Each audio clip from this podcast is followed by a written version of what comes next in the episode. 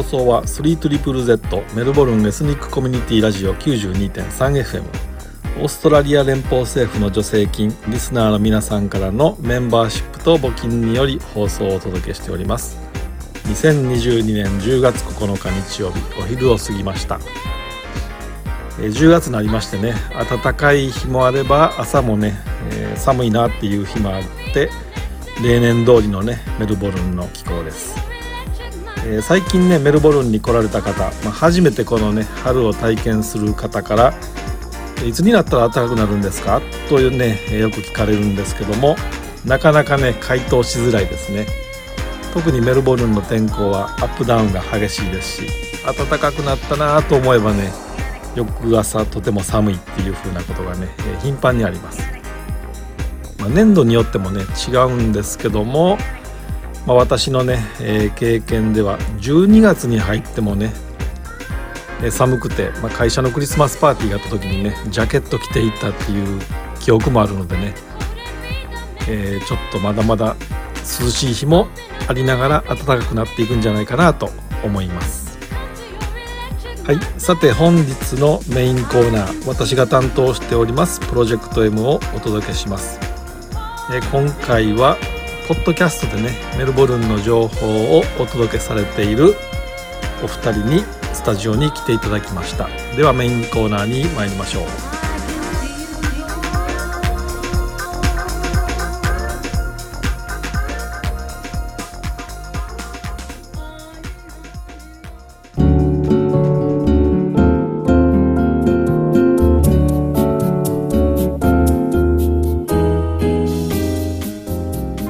さんこんにちは。え月に一度のプロジェクト M のコーナーです。今回は、え、私とね同じような、まあ、おしゃべりをされてるんですけども、え、メルボルンの街角トークというポッドキャストを私6月から聞いてるんですけども、え、その番組が楽しいので今日はスタジオに来ていただいてお話を聞くことにしましたよろしくお願いしますよろしくお願いします。お願いします。では、え簡単に自己紹介をメープルさんからお願いします。はい。こんにちは。ゆらりくらり異文化生活を楽しんでいるメイプルです。どうもこんにちは。異文化生活流して流されてのまきじです。今日はどうぞよろしくお願いします、はい、お願いします。えっ、ー、と私ねいつもゲストが一人なんでですけど今日はあの2人でスタジオのマイクフル活用で3つで はいよろしくお願いします。はい、よろしくお願いします。今日はわざわざあの放送局の方までご足労いただいたんですけども先ほどちょっとねあの一周で回ってきたらえこんな放送局とかって見ていただいて、ね、はい、はい、うん、新鮮ですね。そうですね、はい、見たことっていうかこう経験したことがなかったので、はい、はい、なんか。日本語の放送がメルボルンにあるっていうのはご存知でした。はい。はい。知ってました。さんの番組も。あ、そうですか。はい。ありがとうございます。なんかあのお互いになんか褒め合いみたいな感じになってるんですけども、あの今日はですね、この放送でメルボルンの街角トークのちょっとお話を聞いて。これからメルボルンに来られる方とか、まあ、過去にメルボルンに住んでたよとかっていう方にねもっと知っていただいてまあ、楽しんでいただけたらいいなと思いましたのでスタジオに来ていただきました。はい。でえっと、放送なんですけどもまだ始められて結構新しくって6月ぐらいからでしたよね。そうですね。毎週土曜日配信しているんですけれども、はい。えーと、スタートしたのは6月。の25日ぐらいだったと思うんですけど、はい、はい、なのでまだ3か月ちょっとぐらい？ね、4か月経ってないですね、はい、3か月ちょっとってとこですね、はい、はい。うん、最初ね多分インスタグラムで見つけたかどうやって見つけたか覚えてないんですけども もともとメープルさんはあのメルボルンシティのガイドをされてるって知ってたのであそうそうだと思ってね、はい、はい、あのメルボルンに来られた日本人の方をあのシティをご案内するということであのメープルという名前で SNS で発信していたんですけれどもなのでそのままそのメープルで この街角トークもスタートしました。はい。うん。あのいつもそのねいろんなところに行かれた写真を投稿されてて今はねこのポッドキャストいつも土曜日の結構朝の早い時間帯に公開されてると思うんですけど、はい、5時にセットしてます。5時ですか？の5時にセットしてます。私のねもう目覚ましポッドキャスト的な感じで、あれもう配信されてると思って聞いてるんですけど、はい。はい。うん。でこのあのポッドキャストを始められた経緯をお伺いしたいんですけども。ああ、はい、はい、あの私実は最初はあの YouTube やりたかったんですよ、はい、ポッドキャストではなくて。はい、でメープルさんに持ちかけたんですね、はい、YouTube やりませんかって、はい、そしたら丁寧な言葉で、はい、いやこの年で顔出しは NG でしょって言われて なんか丁重にお断りされて、はい、それでうんそっかって考えていたら、はい、メープルさんの方から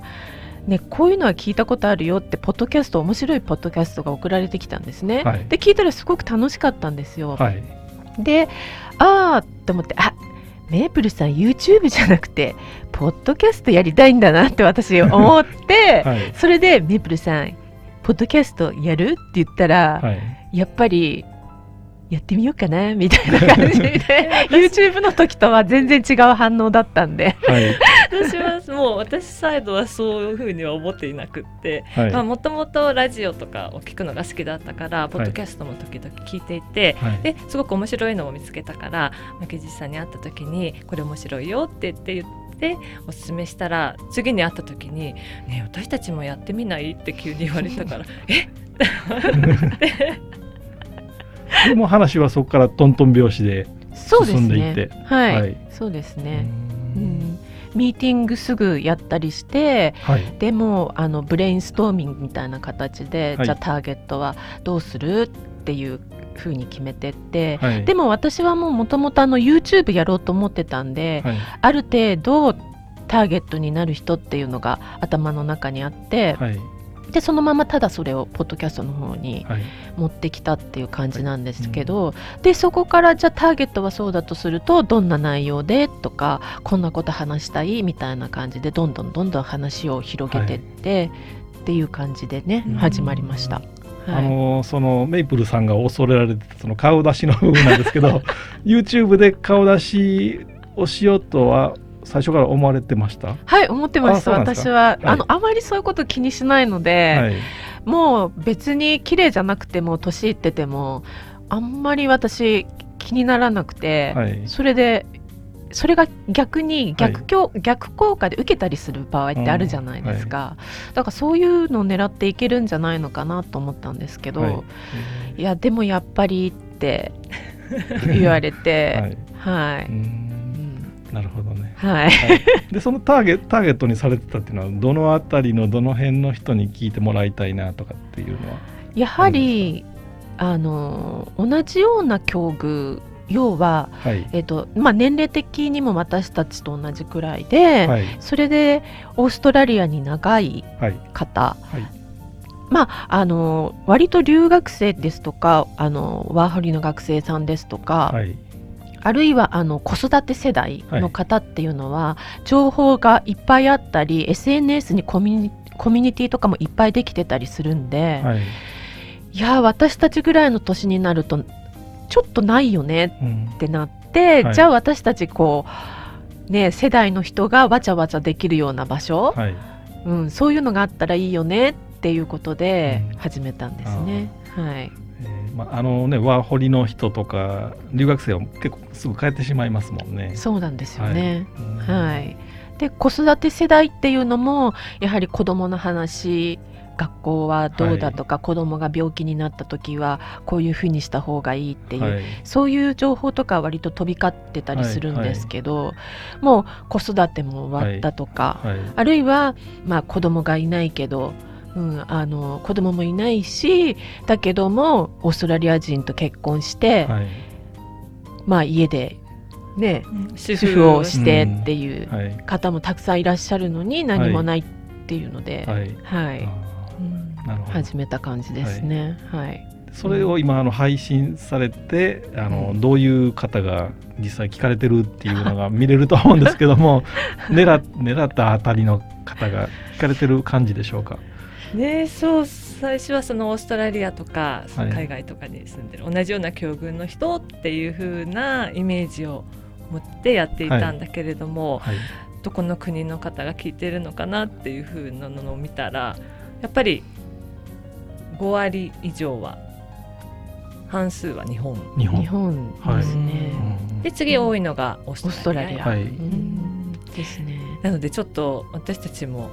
じゃあちょっと方向性を考え蓋を開いてびっくりして、はい、最初は日本が圧倒的に多くて、はい、7割ぐらいが日本だったんですよ。はい。でも、まあ、私たち宣伝としてあのツイッターを使ってたんですよね。はい、でツイッターでのあのポッドキャスターたちの横のつながりっていうのが非常に大きくて、はい、あのポッドキャスター同士で聞き合って盛り上がるっていうそういうカルチャーがどうもあるみたいなんですよ、はい、だから私も割とちょっとそういう中に入ってって、コメント残したりだとか、あのまあ、すぐにこう人懐っこくいいねしてくれたり反応してくれるポッドキャスターの方たちも結構いて、はい。はい、だからそういった方たちがわーって最初は多分聞いてくれてたんだと思うんですよ。うんはい、じゃああのこの3トリプル Z の日本語放送もツイッターでもっとこう発信するべきですかね。ねはい、はい、うん、もし日本でのリスナーさんを増やしたいっていうね、目的とかあれ,、あれば、それも一つの方法だと思います。はい、なるほどね。なんか面白いですね。どこでどこの媒体で発信するかによって違いますよね。全然変わってくるって感じかな。はい。でそれがだんだんだんだんあのオーストラリアが増えていったんですよね。はい、っていうか増やして増やしたかったっていうのがあって、はいはい、あのコンスタントにインスタグラム、ハッシュタグつけてとか、で私たち世代っていうのはインスタグラムでもあのストーリーズってあんまり見ないんですよね。はい、なので投稿の方そうですよね、はい、なかなか気づいてもらえなくて、はい、それでそれでもまあやっていくしかないっていうんで、やっていったらやっぱり私の方でも少しずつ気づいていくんですよ、はいはい、いつも私がやっぱりこう出してるから、はい、気づいてって一人が気づくとやっぱりそのこあの仲間っていうか周りのお友達とかにも話がいくので、はいうん、そういった形で少しずつ増えてって今はだからだいぶ一時期よりも増えて、はい、うん、で、日本が70から今50ぐらいになって、うんはい。はい、オーストラリアが逆にガンと、うん、少しね 30, 30ぐらいになったっていう感じですかね。うん、はい、そんなね6月に始まられて6789それぐらいの間でそういう効果が見れるもんなんですね。そうですね、はい、うん、もう本当にだからどういうふうに宣伝をするかっていうので、かなり変わってくるのかなって思いました。うん面白い話だなと思って。聞いてるんですけど、あのねおしゃべりされた内容と同じ話をインスタグラムの方でビジュアルでされてるので。そうですね。はい、はい、あのやっぱりこう言葉耳だけではどうしても伝えられない部分っていうのがあって、はい。はい、それはまあビジュアルで補っていこうっていうことで、はい、でもメープルさんいつもすごく素敵な写真をカフェとかで撮られてるので、うんはい、それもったいないから、出しましょうよとい。うことで、今本当にメープルさんがほとんどもインスタグラムの方には、はい、はい、投稿されているんですけれども、うんはい、まあだから聞いて見てあるいは見て聞いてっていう形で、はい、はい、やっていただけたらもうあの相乗効果でね、楽しさは、はい、倍増しますね。聞いていただいた時に、例えばえそそれあの笑いバナナの話とかね、うん、なんかえ笑いバナナのあのオブジェってどんなもの？って、うん、でやっぱりわ、からないと会話だけでは伝わりにくいので、うん、まあそういうのも、はい、インスタグラムに上げて、まあちょっと気になった方は見てもらえたらいいかなっていうような。カフェのシーンなんかでもやはり日本にあるスイーツとこちらのスイーツって違うじゃないですか。はい、であのわからないついこの前配信になったもので、うんはい、その中でボンベアラスカっていうのがあるんですけど、はい、それなんか一生懸命説明してもやっぱり想像つかないと思うんですよ。私も全然わかんないです。だからそういったものを、はい、あの基本的には載せたりとかして、はい、あこんな形のものねっていうことで、うん、うん、一生懸命できるだけこうねあの耳でもなんとなく分かるようには説明してるんですけどやはりどうしてもあのそこまでちょっと追いつかないっていうところがあるので、はい、それはもうインスタの方でお願い見てくださいねっていうことでやってますね。はい、はい。そのビジュアルっていうことでね私もいつも拝見して、えー、こんなおしゃれなお店があるのかとか思って拝見してるんですけどこのポッドキャストのイラストっていうのかなそのメルボルンの街角トークのね、はいはい、えー、こう水水彩画っていうかもう綺麗に可愛らしく描かれてるのがあるんですけど、はい、そうなんですよね。私たちすごい気に入ってるんですけど、はい、あの今回この、えーと、メルボルンの街角トークを始めようということで、始めるまでにいろんなねやっぱりさっき言ったようにミーティングというかこうしていこうっていう話してる中で、やっぱりこのロゴをどうしようかっていう話も、あのなった時に、はい、やっぱりあのプロの方にお願いした方がいいねっていうことで、はい、じゃあどの方にじゃあお願いするか、はい、っていうことでそしたらもう巻きじいさんがすぐ私この方にお願いしたいってそういうふうにあの私にお知らせしてくれて、私の中でちょっと頭にイメージがあって、っていうのは他のもう私たちも始める前いろんなところのポッドキャスト聞いたんですよ、はい、日本の方とか、はい、でサムネを見ると割とこうベタ塗りのあのポスターカラー的なあのサムネが圧倒的に多いじゃないですか、はい、だから同じようなのを作ってしまうと目立たないと思ったんですね、なので水彩画のようなあの柔らかいタッチのもの、うん、柔らかいタッチのもので海外、っていうイメージにしたら、はい、逆にこう目立つんじゃないかなっていうのがあって、はい、でそういうイメージで描ける人っていうことで探してたんですよ。うん、そして見つけたのがあのイラストレーターの諸所光一さんっていう方なんですけど、はい、はい、だそしたらねいろいろこう言ってあのお願いしてこんな感じこんな感じってそしたら本当に思い描いてた通りのものを描いてくださったんですよね。うんはいねあのー、ねメルボルンの街と有名なところのカフェでちょうどタイトルにぴったりマッチするような。ねはい、あの一応こちらからはあのフリンダースストリートステーションのあの写真を送って、はい、まあ、こういった形でバッグに、うん、そして2人がこうお茶を飲んでいる感じでっていう、はい、まあ、あのラフ画みたいなの、こんな感じっていうのを、あの渡して、で、まあ、あと服装なんかもあのまあそれはもう文章でこういう感じでっていうのと、はい、あとちょっと写真を載せたかな。うん、で色味とかはもう全部お任せしてであの一つ目でもう戻ってきたのがあれです。もうああいう一つ目で一枚目でああいう感じだったんですよ。最初からもうバッチリぴったりもうイメージ通りっていう感じだったので。あのね私はまああの放送してる側じゃなくてリスナー側なのでね実際にそれ見て、えー、購読っていうそのね毎週聞けるようにクリックするのを見てる立場なんですけど、はい、いつも iPhone に出てくるんですね。更新されましたって。はい、であメルボルンの街だなと思ってあ今日はこのお二人に会えるのか。嬉しいですね。そのね二人の女性が座ってお茶飲んでるのもなんかこう楽しそうっていうかちょっと誘ってみたいなっていうか中に入れてほしいみたいなね、思えるような。そう、ね。はい、そう思ってもらえたらすごい嬉しいですね。そうですね。本当にそういう感覚、私たち二人が、はい、まあメルボルンのカフェで、なんか話してるっていう、うん、あれ見たらね行ってみたいっていうふうに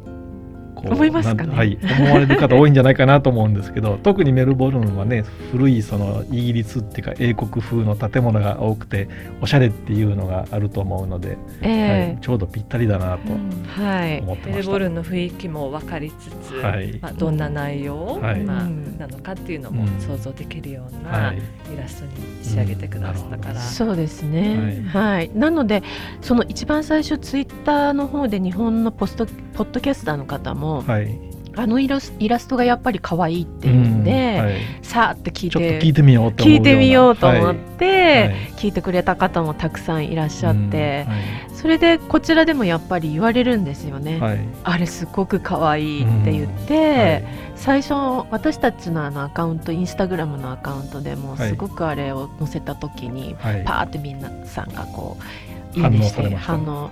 してくださって、はい、はい、だからまあ成功かなって 思ってるんですけど。趣味で始められたにしてはもうすごくストーリーがこうビジネスプランっていうかね。でなんかすごく考えられてるなって、ね、あのやってみない？って言ってそうだねって言ってから実際にそのエピソードゼロをアップするまでっていうのはかなり時間がかかってる。うんかなりそうブレインストーミングみたいにこうでああでって言ってここのイメージだとどんな言葉が浮かんでくるよねみたいな感じではい、でお互いにそれぞれのこう好きなポッドキャストを聞いてこういうのがあった、ああいうのがあった、はい、やっぱり出だしはこうしたらいいとかねなんかそんな感じで、はい、こういう方がいいんじゃないの？ああいう方がいいんじゃないの、いやいやこれだとちょっと女性の漫才みたいになっちゃうからやめようとかね。いろいろそういうのもあって、はい。えー、そういう時間も楽しかったですね。あのかなりね準備されたみたいなんですけど。あとそのねスタートの時に、えー、メイプルさんの「1週間お疲れ様でした」っていう声が僕は好きなんですけど。好きアピールを。そうあれも狙いなんですよ、はい、土曜日にね、はい、配信しているので、はい、やっぱり皆さん月曜日から金曜日まで、はい、あのね、一生懸命働いてらっしゃる方が多いかなと思うので、はい。まあ、あのそうですね、お疲れ様でしたっていうそうメイプルさんの声でやるっていうところがポイントなんですよ。はい。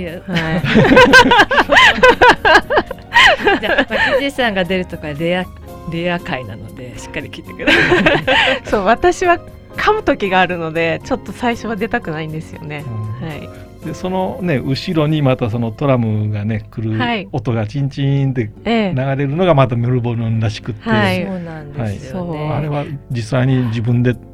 粘って取られたというか。メープルさんが最初の実は、えーと、最初初回から3回とか4回ぐらいまでかな、まあ、なしだったんですね実を言うと。はい、で私の日本にいる友人でそういう音声関係、はい、すごく趣味でやってる方がいらっしゃって、はい、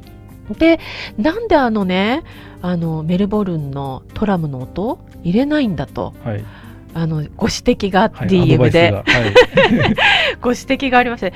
もう耳で入ってくるものなんだから、はい、ああいうものを利用しなきゃって言われたんですよ。うん。はい。なんだ確かに。ってメープルさんに言ったら、うん、本当だよねみたいな感じになって、行ってくるって言って私が7時に繰り出し、はい、そして iPhone を片手にトラムの前でずっと待っているっていう。ね、普通に聞く時は聞くんだけどもそう狙って録音してやろうと思ったらなかなか鳴らしてもらえないと思うんですよ、うん、そうなんですよ、はい、だからもう今日行ってあ今日だあんまり、まあ、じゃあ次の日また行ける時にってて、はい、いくつか取った中で、まあ、これならいけるかなっていうのを今、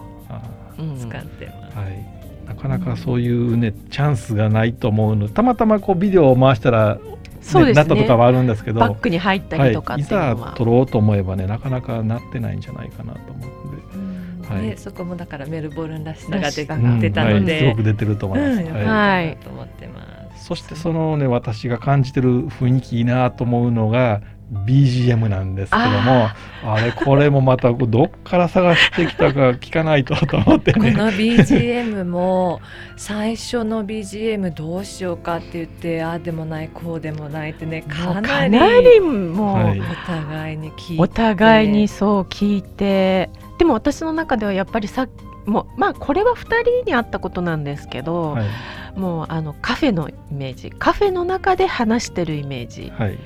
をどうしても作りたくて、ところが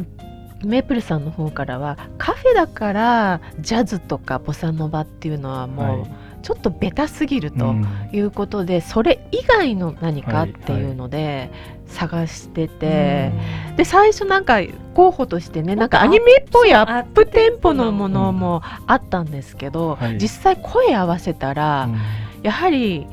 合わないんですよ、はいはい、それなりに年齢がこうあれなので。やっぱちょっとアップテンポだと声が合わないっていうので、はい、それでまた探して、うん、で私さんがね見つけてそう私好みのものがあって、はい、あもうこれしかない ということで、そう。それを私に教えてくれてあこれがいい、そうっていうことで、なんですよ、ね、まあね私もそのねこのラジオをやっててポッドキャスト流す時に後ろに BGM があったらいいなと思うんですけど著作権のこととかもいろんなこと考えたらもうどんどん難しくなっていていつも難しいなと思ってるんですけど、えー、このねポッドキャストを聞かせていただいたらいつもこうゆったりとした感じの音楽流れててねいいなと思ってたので、えー、はい、あの著作権フリーのが結構あのサイトの方であったりするので、はい。はい、そういうところをやはり中心に見つけに行くんですけど、であれ実は音楽だけではなくて、はい、カフェシーンのカフェの中の雑音も入れてるんですよ。うん。はい、それをこうわあの2つ分かれてるんですけど、はい、それを1つにこう合わせてやってるんですよね。うん。えーなんか僕にとっては今日ゲストで来ていただいたのでなんか学びのコーナーみたいな感じで 聞かせていただいてるんですけど、はい、はい、ありがとうございます。あのね面白い話なのでどんどんどんどん進んでいくんですけども今日は、えー、この間に挿入する歌にまたオーストラリアらしい方っていうことでオリビア・ニュートン・ジョンさんの「ザ・ナンドゥ」を選んでいただいたのでこちらの方で休憩にしたいと思います。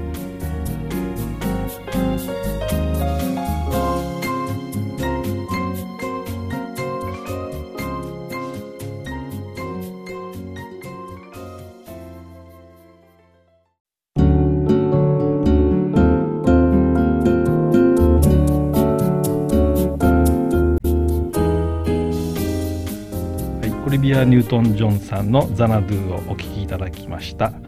えー、ではここから後半のお話を伺いたいと思います。えーと、私あのどうやって録音されてるのかなと思ってて結構あの携帯電話でいろんなことができるので YouTube とかのねその動画とかも携帯電話でやった方が楽とかあるのでそういうことをされてるのかなと思ったんですけどもどういうふうに収録されてるんでしょうか？収録はあの Zoom で収録しているのでもうそれぞれのお家から、はい、じゃあ何時にっていうことで時間決めて、はい、で Zoom にログインしてっていう感じでやっています。はい。うん、なんか音声もね綺麗に入ってるのであれどうやってされてるのかなってずっと気になっててね。あそうなんですね、そう、あの普通にズームで。で。ただあの私がホストであのズームをして、はい、そしてマキジさんが入ってもらってっていう感じで録音してるんですけど、はい、そうするとあのズームの仕様なのか、はい、ホスト側の方の声の方があのよく入って、はい、でマキジさんの声がちょっと遠い感じになってしまっていて、でそこを改善するためにマキジさんはあのマイクマイクを購入しました、ポッドキャスト専用マイクはいそうです。ポッドキャスターですね そう少しはでそれで改善されたのではないかなと思ってるんですけど、はい、うん。まあでもそんなに差はきっとないんですよね。あのどうでしょうか、ね、お二人の音声を聞いてて、えー、その場で2人会って喋られてるのかなって思うぐらいクリアに聞こえてるのでてっきりどっかでお会いされてね一つのマイクに向かってお話しされてるのかなと思ったんですけど。違うんですよね。はい、そうなんです。それで編集はあのえっ、ー、となんだっけガラージバンドっていうアプリをお互いに持っているので、はい、それでやってガガラジバンド？ガラジ。バンド。アップルに、はい、あのフリーソフトとしてもすでにもともと入ってるものですね。はい、それを使用してやってます。はいうん、それもね初めてもガラージバンドあるのはしてたけど開けたこともないからとりあえず開けてみて でそこから始めたのでね時間もかかりましたけどね。ねはい。まあでも一回ねやり方を覚えればねもうずっと使えますからね。えー、えー、うん、なるほど。でそのあの録音される部屋なんですけども。例えばあの普通にご飯食べるテーブルのとこにいるとかベッドルームで撮られてるとか場所を気にされたりとかしてますか？私はあの、まあ、あのデスデスクが置いてあるお部屋があって、はいはい、そこであの撮ってますね、うん、私も同じ。同じですね。デスクっていうか、はい、まあ、コンピュータースタディですよね、はい、スタディのところにコンピューターがあるので、そこの前に座ってやってますが、まああのいつも格好はね家着です、はい、寒いですからね暖かい格好で。そうですそうです、これだけなので、あの私はまああのねスタジオにできるだけ来るようにして、まあ、ゲストの方があのスタジオ興味あるかなと思うのでそういうふうにしてるんですけどもどうしても家で撮らないといけない時はね、ええ、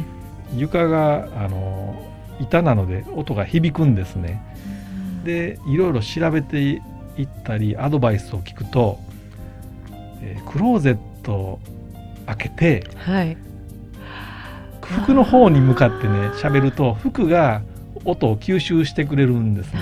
っていうのでいつもあの家で撮らなければならない時は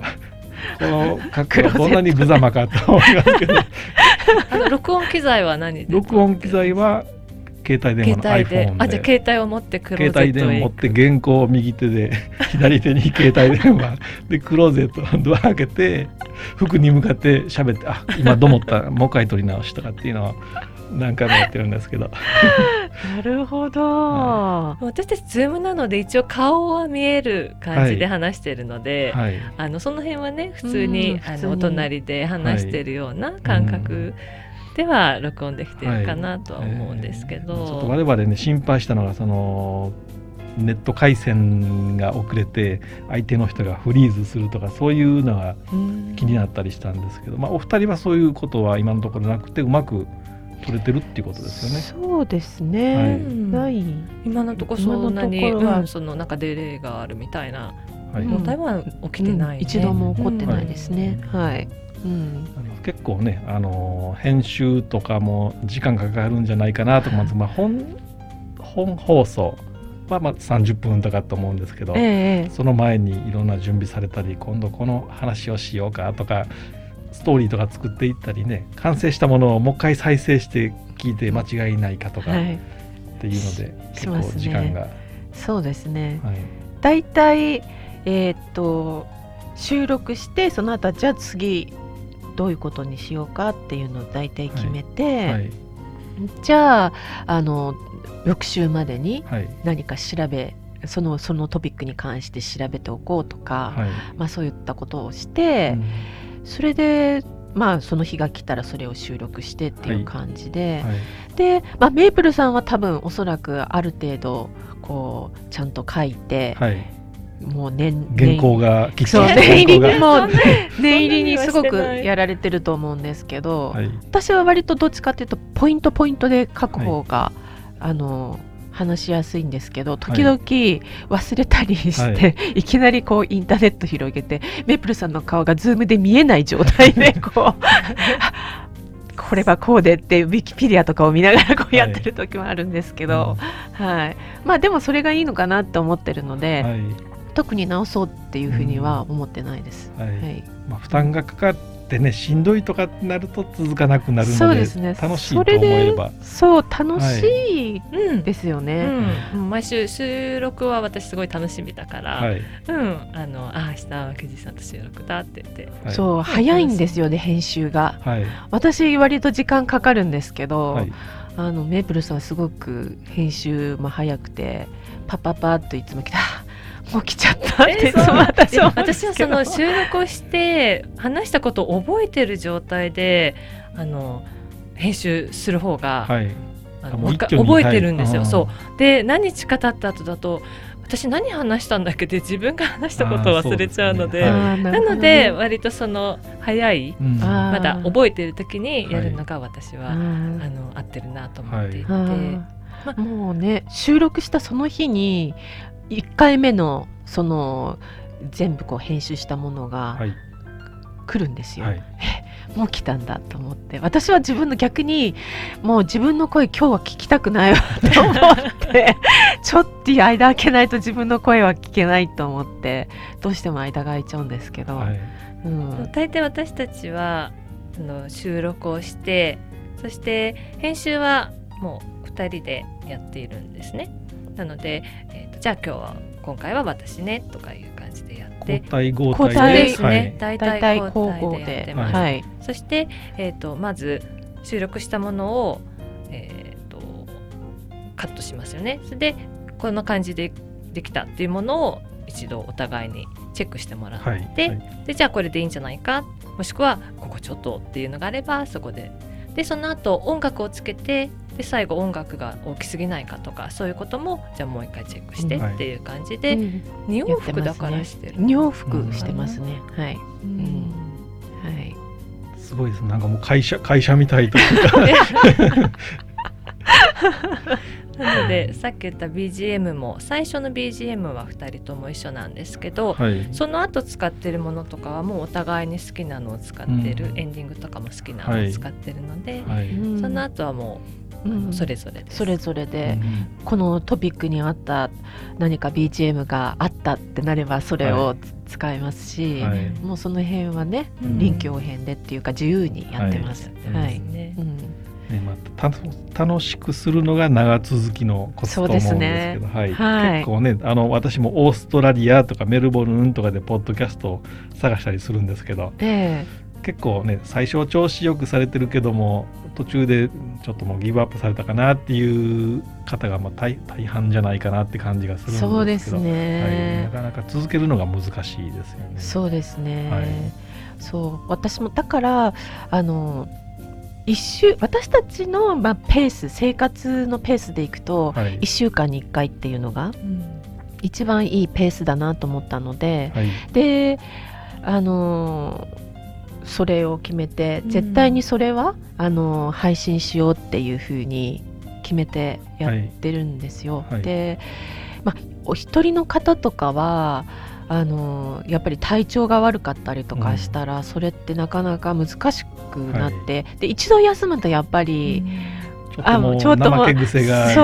うなんですよね。だそれならないようにと思ってで私が体調悪くてもメープルさんがそういう時っていうのは頑張ってくれますし、はいメーブルさんがこうあ今日声が出ないってなる時はできるだけ私なんとかやろうって思いますし、はい、そういうふうにやって助け合えるっていう、うん、まあ、部分があるので、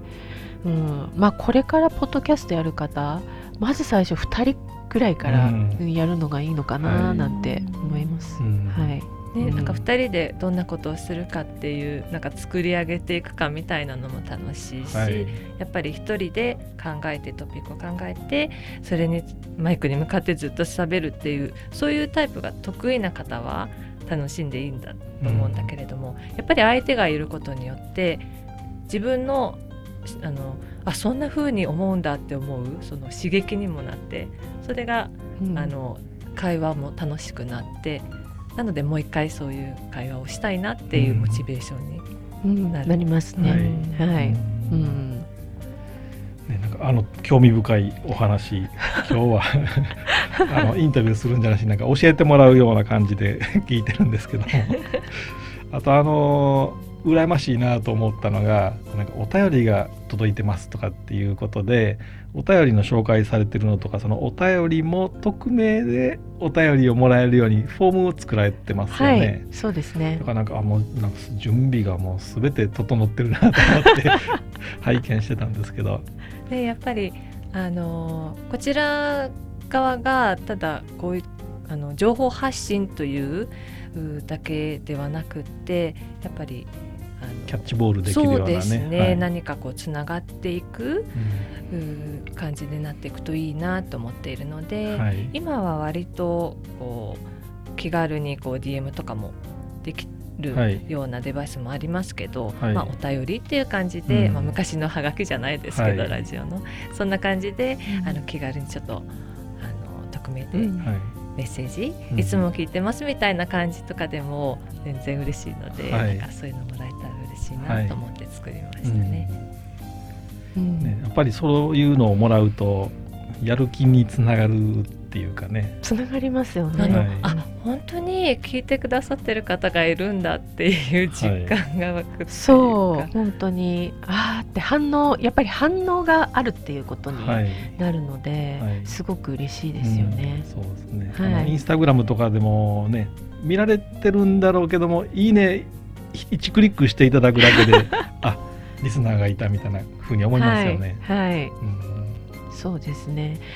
なので私たち一応最後にはそういうふうに「いいね」じゃないけどなんでなんでそういうの入れてますよね。なんか、そういうの、YouTube だったらよくチャンネル登録と高評価お願いしますって言ってる、あんな感じです、ね、そうですね、はい、あのお便りくださいとか、はい、インスタグラムとかもあのぜひどうぞいいねくださいとか、はい、まあそういったことは最後の方では言ってるんですけどね。はい、うん。あとねあの何回目か多分34回前の時の放送で、えーおまあ、お悩み相談というかねそういうのもありましたらって いうことでお話しされたと思うんですけど、はい、その海外に、まあ、私たちは先に進んでるのでお悩みあったら相談乗りますよみたいな。うん、まあ反応は今のところないですけど、はい、まあそれはそれでいいことなのかなって、はい。まあ、相談相手がどこかにいるっていう、ね、いうことで、はい、でも孤独になってしまった方がい。て、はい、どこにも、うん、あのね、あの話す相手がいないっていう方がいるのであれば、はい、一応そういった扉を開いておこうと思って、あの言ったんですよね。うん、はい。まあ、特に相談っていうわけではないんですけど聞いてあげるっていう形で、聞くだけでも全然多分相手は、うん、あ、はい、あの自分の話を聞いてくれる人がいるっていうだけで気持ちが全然違うと思うので、はい、オーストラリアはあのもし英語が話せればそういったところあるじゃないですか、はい、いっぱい、はい、はい、だけど日本語だとなかなかないので、はい。うん、そういったところがねあのー、やっぱり。駆け込み寺、ね、そうですね。うん、あればと思って言ったんですけど、はい、まあ、今のところないのであ、はい、みんなちゃんと誰かしら相談できる人とか、はい、うん、いるんだろうなって思ってます。はい、うん。ね、あのど結構どなたもされてないようなアドバイスをされたのでああと思ってねその時聞いて聞いてました。はいまあ、女性だったらね女性の人に同じ悩みを相談できるでしょうけど、まあ、男性はもしかしたら言わないかもしれないんですけどね。あ、はい、でもどうなんでしょう。男性も私思うんですけど、はい、逆に家族には言えないけど、はい、顔も知らない女性だったら言えるなんていう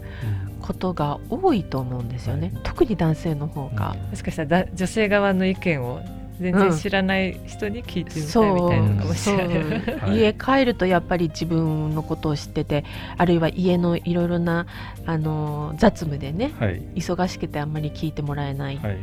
そういった男性も別に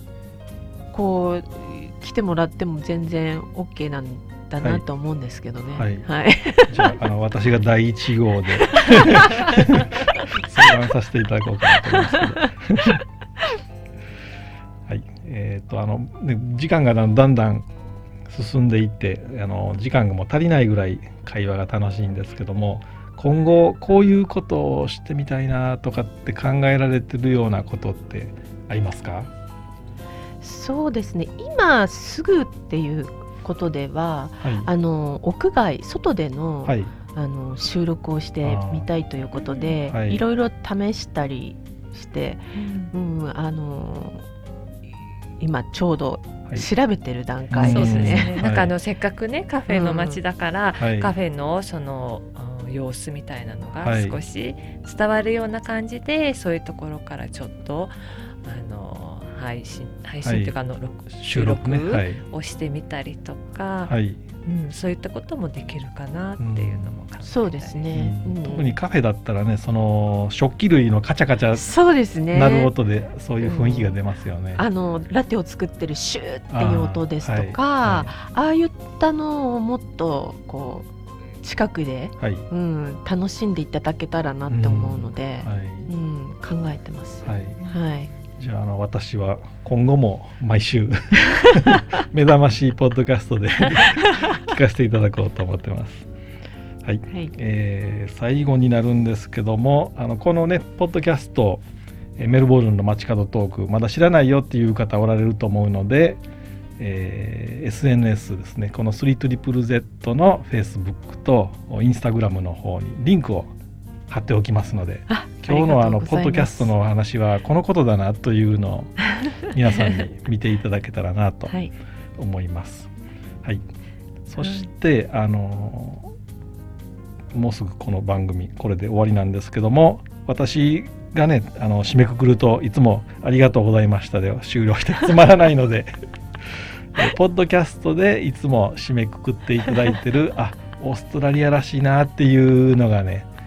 えいつもメルボルンの街角トークで聞けるので、はい、それで今日は締めくくりにしたいと思います。なんかもう急急なお願いなんですけども いいでしょうか？はい。はい。今日はどうもありがとうございました。ありがとうございました。Have a good one.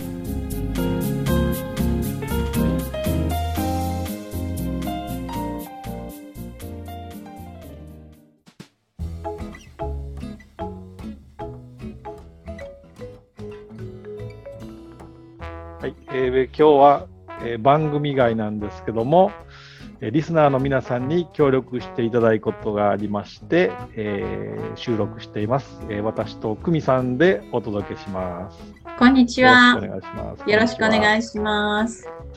あの私のところ、私の子供っていうと、まあ、20歳、21歳なんですけども、久美さんのところもお子さんおられますよね。はい、一人います。はい。えっと、おいくつぐらいの？あ13歳、中学生ですね。そうです。はい。あの、もしね、お子さんが外に出られてて、まあ、歩いてる時に車にひかれて、急に救急車で運ばれてるとかって電話が鳴ったらもうドキッとすると思うんですけど、ドキッとどころか心臓心臓止まっちゃいますね。というですよね。うん。あの実はあの私のお友達の息子さん17歳の息子さんなんですけども、はい。えー、車にはねられて10メーターも飛んだってねもうちょっと想像ができないんですけど、うん、10メートル相当ですね。ね。相当高くも飛んだんじゃないですか。高さ2メーターぐらいで10メーターぐらい飛んだっていう目撃の方がおられて写真も撮られてるみたいなんですけども、はい、でなんとその頭蓋骨が折れて、うん、脳内出血なんてもう聞いただけでなんかもうね体が震えてきて止まりそうな感じになると思うんですけど、ね、頭はね一番大切ですからね。はい。まあね、手の骨が折れたとか足の骨が折れただったらまだちょっと牛乳飲んで、うん。お魚食べるとか思うんですけどね、ね。頭って言ったらもうすごい心配すると思うんですけど、うんうん、まあ、あの一命は取り留められたっていうことなんですけども、はい、まあ、頭が痛いとかね記憶が一部飛んでしまってるとか、まあ、あのオーストラリアの病院なのでその事故からもう3日ぐらいで退院とかなんか想像できないような話を聞いてるんですけど、えー、えー、それはすごいですね。はい、で17歳っていうとねもう高校も後半で一生懸命勉強しないといけない、うん、もうついていけないから、日本に遊びに行くとかも皆さんしないと思うんですけど。そうですね。はい。でまあそのね息子さんも学校に行ってみたもののもう集中力は続かないとかこうとても大変そうでね、うん。まあ、病院も行かないといけないしもう薬も飲んで、うん、もうとんでもないことになってるんですけど、はい、実はなんか87歳のおじいさんが追突したらしくてああそうなんですか、ね、70代でもあのそんなピンピンシャンシャンした人でも 運転どうかなと思うのに87歳って、うん、えっと思うんですけどね。うんで、えー、実はそのおじいさんからも申し訳ございませんっていうねお詫びもないしどこのおじいさんかもわからなくて。そうなんですか、まあ、警察もねそんな非協力的というかあまり助けてくれないということで、はい、お友達ももう泣き寝入りというかねもうどうすることもできなくなってるんですけど。うんそれは辛いですね。そうですねでそのニューサウスウェールズでは、まあ、かなり今お年を召した老人の方は、まあ、運転する、ね、能力のテストっていうのがあるみたいなんですけども、ビクトリア州にはなくてね、はい。まあ、せめてちょっとこの悔しい気持ちをビクトリア州ではそういうね、運転能力テストみたいなのをして、ちょっと事故を減るようにしたいっていうことで、はい、お友達がデジタル署名を集められてまして、はい、このラジオを聴いてる皆さんにもぜひあの協力していただきたいなと思って今日は久美さんとお話しさせていただいてます。はい、ぜひ協力させていただきます。はいでこの 3ZZZ の Facebook と Instagram のページにリンクを貼っておきますので、はいえー、このビクトリア州政府の、あのー、ところに直接投票できる仕組みになっているので。あそれは簡単ですね。はい。なので皆さん、あのぜひ、もう自分のことのように感じていただいて、うん、ぜひデジタル署名していただきたいというお願いなんです。はい。はい。ね、ということで、これ、うん、はい。あの、たくさんね、人が集まると、うん、まあ、うん、政府も振り向いてくれると思うんですけど、あまりね、ね人数が少ないと振り向いてもらえないので、うんうん、えー、このコミュニティラジオっていうことでね、皆さんで協力して、はい、またあのご家族の方とか周りのお友達とかねレストラン行った時も食事の待ってる時間にでも携帯電話出して署名とかね、皆さんで一人でも多く協力していただけたらなと思います。そうですね。はい。ということであの皆さんどうぞよろしくお願いします。よろしくお願いします。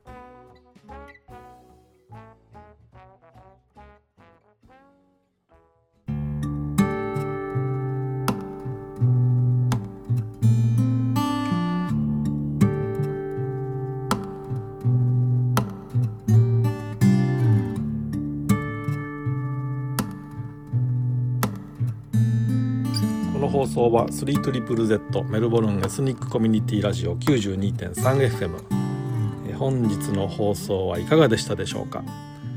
メルボルン好きのこれからメルボルンに来られる方のね、えためにメルボルンの街角トークこちらをね聞いていただいてメルボルン情報をね入手していただきたいと思います。そして、えー、皆さんにねお願いしたデジタル署名の方もねどうぞよろしくお願いいたします。そして放送局からのお願いです。この放送はオーストラリア政府の助成金と皆さんからのメンバーシップドネーション募金ですね。こちらによって運営されています。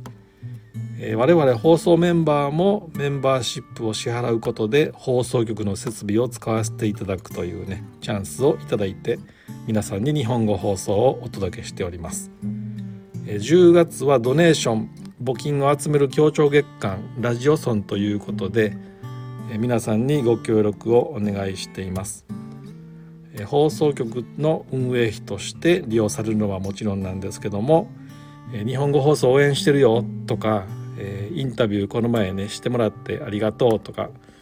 番組で取り上げていただいてありがとうございましたというようなね皆さんの善意をいただけますと幸いです。このドネーションなんですけども 3ZZZ のインスタグラム Facebook の方にある URL をクリックしていただくとドネーションのページにジャンプするようになっています。このドネーションをいただく時にねジャパニーズグループの方を選択してください。放送局から後日ね領収書が届きます。こちらの方は税金のねえー、寄付控除を受けていただけますので、えー、どうぞよろしくお願いします。はい、本日も最後までお聴きいただきましてありがとうございました。素敵な日曜日と1週間をお過ごしください。